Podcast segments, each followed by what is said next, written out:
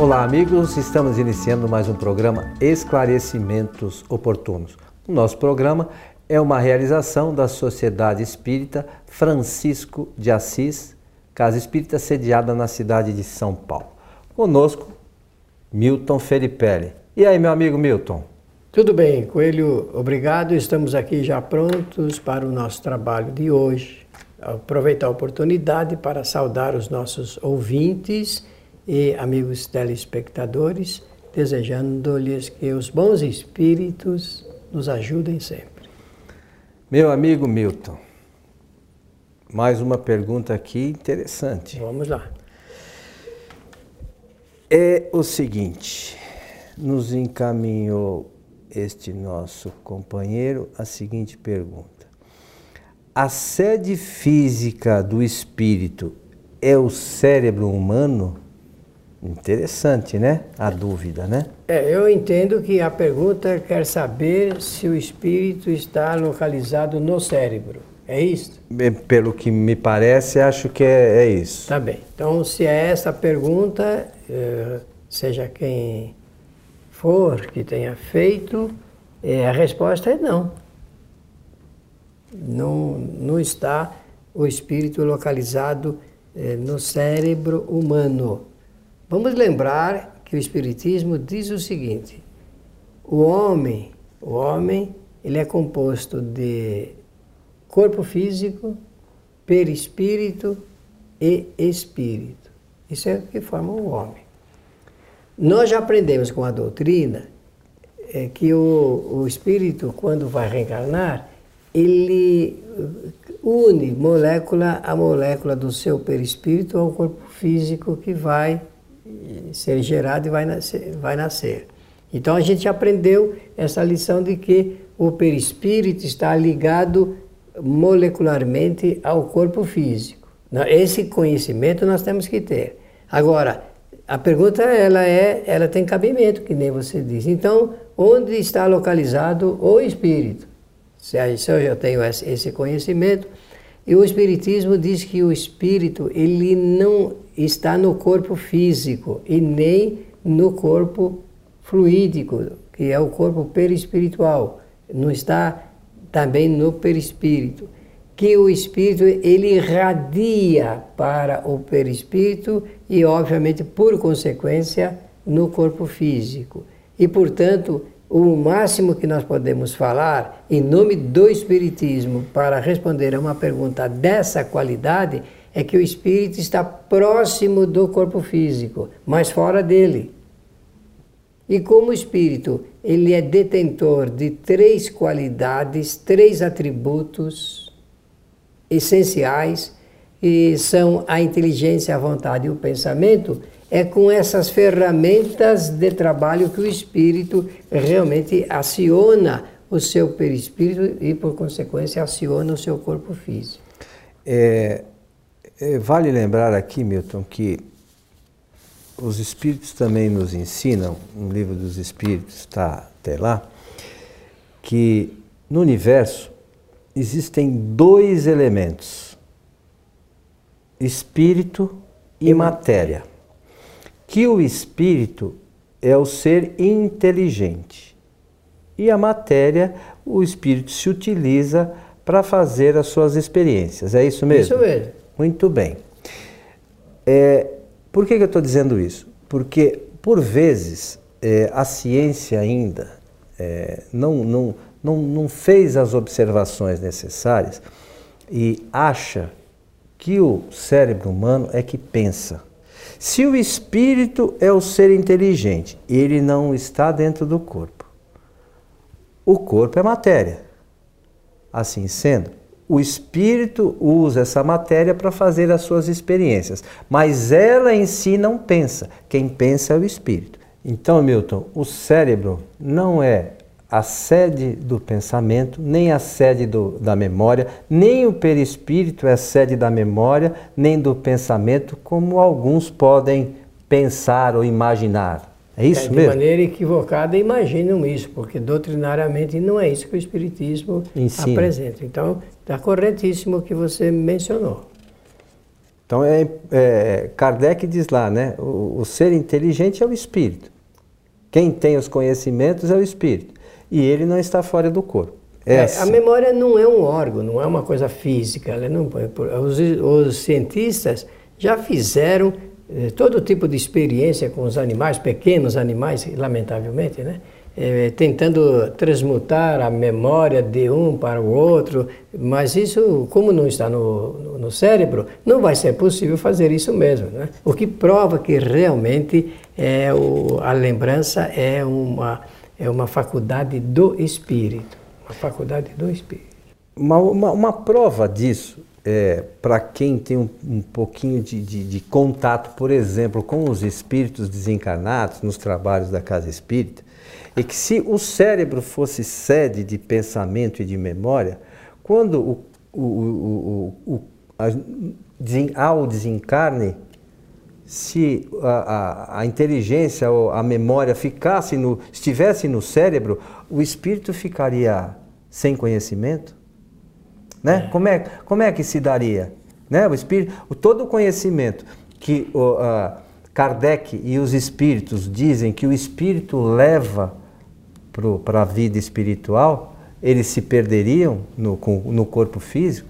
Não é possível. Gente, Kardec eh, sempre faz a orientação para todos nós que nós temos que ter uma fé raciocinada. Ah, né? conduz à reflexão, né? conduz à reflexão. E é por isso que a gente tem que ficar suportado apenas no que é legitimamente doutrinário, não correr risco, porque existem muitas fantasias, algumas delas, inclusive, muito extravagantes com relação a esse assunto. Então, o melhor é se ajustar aos princípios doutrinários, porque a gente não corre risco de falar coisa que não está absolutamente comprovado do, da ciência, como a ciência espírita. Como Kardec fez um acompanhamento eh, entre milhares de espíritos, aplicando sempre a metodologia científica, não há como eh, desconsiderar esse fato que é, é apresentado dentro dos livros da codificação.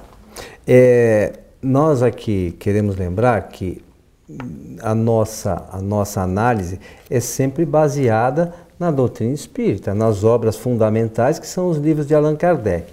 Ah, mas tem uma outra filosofia que pensa diferente. A gente respeita, né? mas dentro do conhecimento espírita trazido pelos espíritos a Kardec, é isso né, que é a nossa base de análise. Então, para aqueles que querem entender uh, um pouquinho sobre essa questão, neste no livro O que é o Espiritismo, Milton, de Allan Kardec, que inclusive é o primeiro livro que Kardec orienta para quem quer conhecer a doutrina espírita, fazer a leitura, na sua pergunta 108, o, o, o subtítulo aqui é Da Alma. Então, é, a pergunta é a seguinte: onde é a sede da alma? Aí é, a resposta é a seguinte: a alma não está, assim como se acredita geralmente, né, que a maioria das pessoas imaginam, localizada em uma parte do corpo, como você mencionou. Ela forma com o perispírito, o perispírito um todo fluídico penetrável, se assimilando ao corpo inteiro, com o qual ela constitui um ser complexo, do qual a morte não é, de alguma sorte, senão um desdobramento. Podem-se figurar dois corpos semelhantes penetrados um pelo outro, confundidos durante a vida e separados depois da morte. Na morte, um é destrutível e o outro permanece, que é o perispírito. Durante a vida, a alma age mais especialmente sobre os órgãos do pensamento. Né? Então, quando a alma age, pela, pelos, quando o, a, o espírito pensa, faz alguns, algumas, através do perispírito, a gente imagina é, é alguns é, fluidos ou, ou é, seja lá o que for que a gente denomine, alguma ação sobre o corpo físico e gera algumas coisas no cérebro.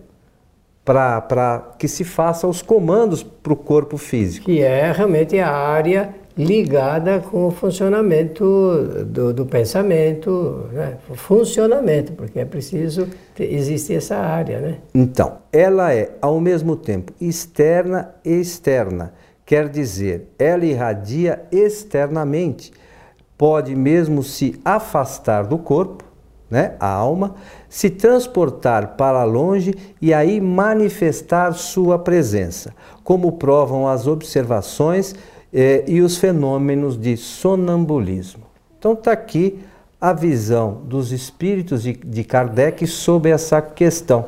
Vale lembrar que quando ele fala do afastamento, a questão da alma, é que como o, o perispírito está unido por moléculas e ele tem a propriedade de expansibilidade, isso vai acontecer pelo propósito do espírito pelo, pelo seu pensamento, pela sua vontade, ele vai expandir o seu perispírito. Por isso, nosso amigo Milton, nós lembramos sempre aqui a necessidade, não da leitura, mas sim do estudo das obras fundamentais, que são os livros de Kardec, para a gente não se perder em, em argumentações aí que não tem nenhuma relação com o espiritismo propriamente, né?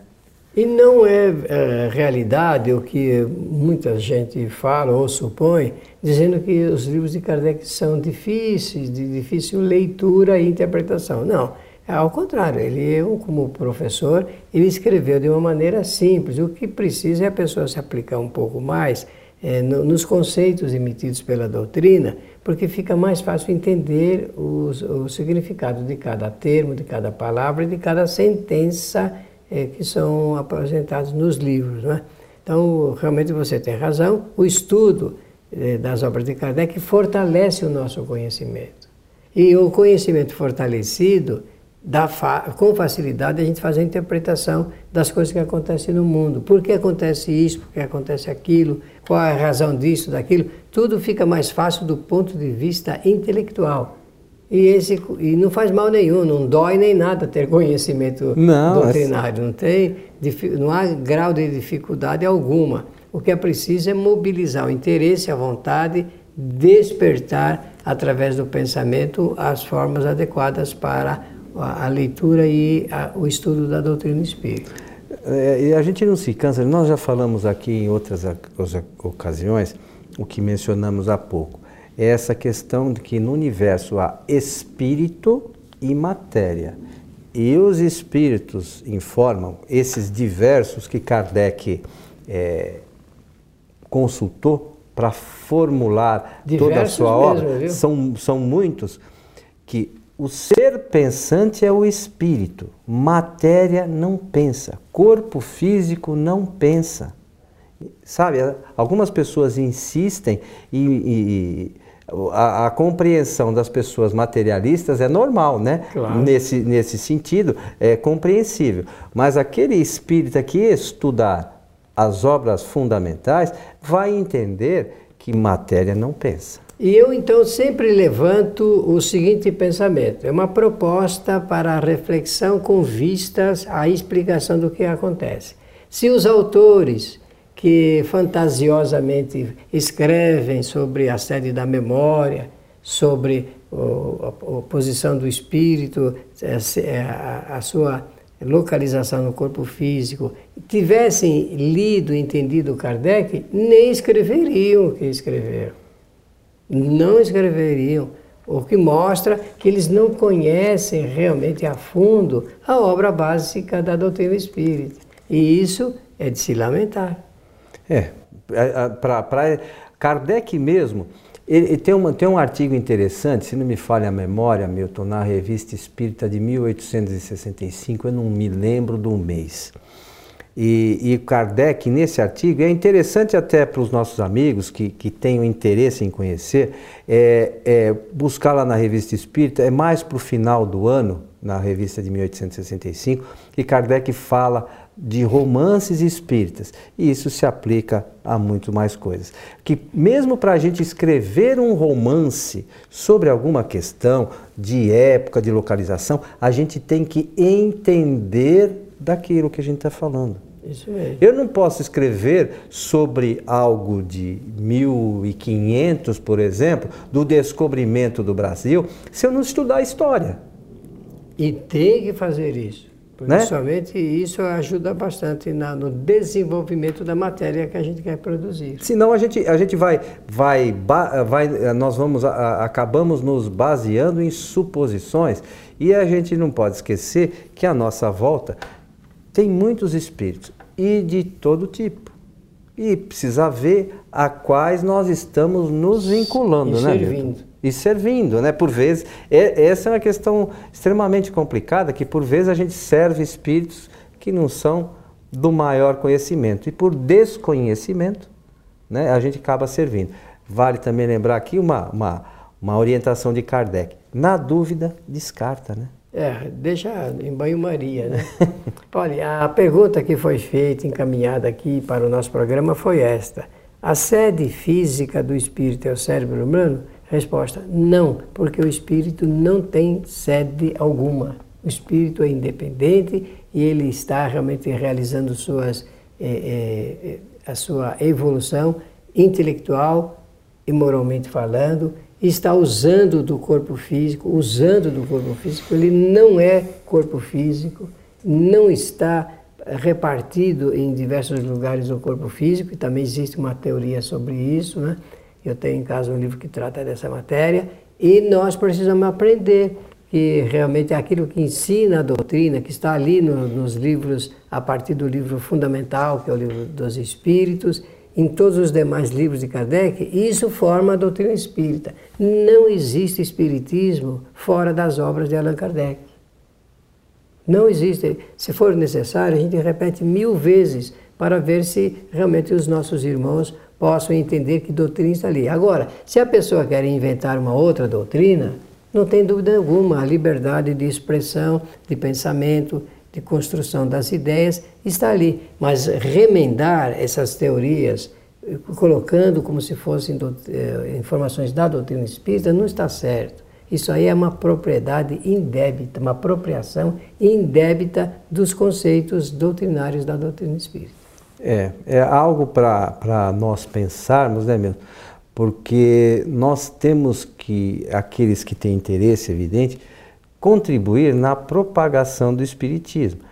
E como você mencionou, o Espiritismo está contido nas obras de Kardec. Vale a pena ler algumas coisas? Kardec orientava para que nós lêssemos tudo. Mas para isso nós temos que ter o conhecimento e para a gente não se perder depois achando que uma coisa é, é, é o que ela não é. Então tem, tem muitas coisas ne- nessa, né, na obra de Kardec que são coisas simples, a pessoa com um pouquinho de atenção vai entender que as pessoas por aí falam como se fossem verdadeiras. Quem quiser, por exemplo, Milton, eu quero citar aqui algo que é importante e a gente já mencionou aqui no nosso programa algumas vezes, a questão 257 do Livro dos Espíritos, que é ensaio sobre as sensações dos espíritos.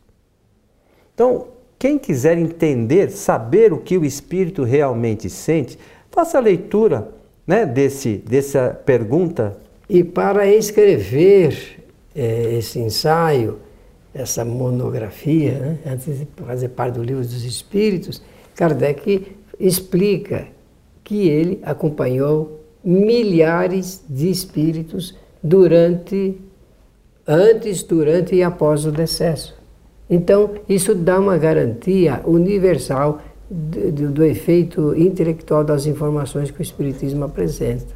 Olha, é, acompanhar milhares de espíritos não é acompanhar um espírito e dar a ele todo o foro de veracidade pelo que ele fala, não. Kardec, Milton, pergunta na revista Espírita, eu não me lembro exatamente qual, a, a Santo Agostinho, se os, o Espiritismo atingiria os seus objetivos. E Santo Agostinho disse que sim, por, mas que teria um caminho muito penoso. É, talvez seja pela nossa falta de compreensão né, dos espíritos todos que estão no planeta, das informações trazidas nas obras fundamentais. Né? porque a, às vezes a gente entende as coisas, é, distorce de alguma forma ou recebe informações de algum espírito que não esteja com o pensamento alinhado com a evolução do planeta, seja o que for. Mas é sempre difícil para a caminhada do espiritismo é, é, é levar o ensinamento é, como Kardec gostaria, genuinamente. Olha, é, eu entendo, Coelho, que existem duas forças de oposição. A primeira é o materialismo e a, e a segunda força é a própria religião. Então, como é, um traz a negação tão simplesmente e a outra faz a deturpação das informações sobre as leis naturais, as duas forças são muito poderosas nesse particular para a gente pensar também, né, meu amigo claro. Estamos chegando ao final de mais um programa Esclarecimentos Oportunos, meu amigo Milton. Muito obrigado e desejo transmitir o meu abraço a todos e o melhor voto de que os espíritos bondosos nos ajudem sempre. A você que gosta de assistir nosso programa, assistir palestras, nós lembramos que todas as sextas-feiras a nossa casa transmite ao vivo as palestras pela internet. É só acessar o site tvfraternidade.com.br e você clica lá na palestra da semana. Todas as sextas-feiras, a partir das 19h30 horas. É, palestra na Fraternidade. A você que esteve conosco, o nosso abraço e até o nosso próximo encontro.